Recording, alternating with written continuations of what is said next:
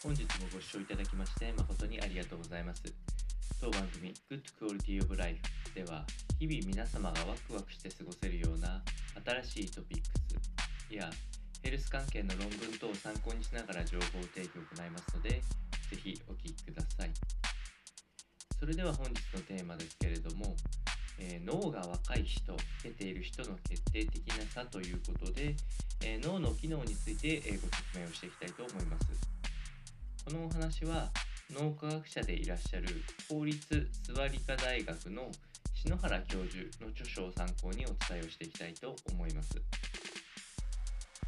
えー、脳は年齢とともに老化すると言われていたんですけれども脳の機能の中にはいくつかは衰えにくいものもあったりするのでこの辺りはあある程度鍛えることによって、えー、若さを維持できるというふうに考えられます。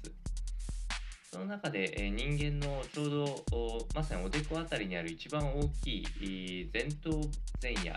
ここの分野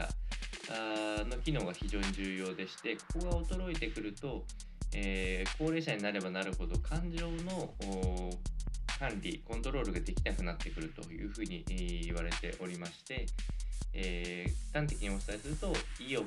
や、えー、創造性が失われることによって思考の柔軟性の欠如が発生したりします。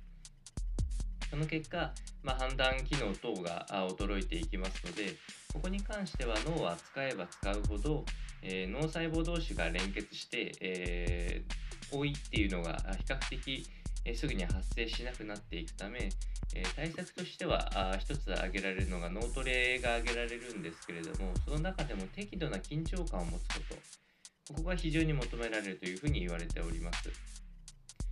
そのためには、えー、普段読まない本を読んだり、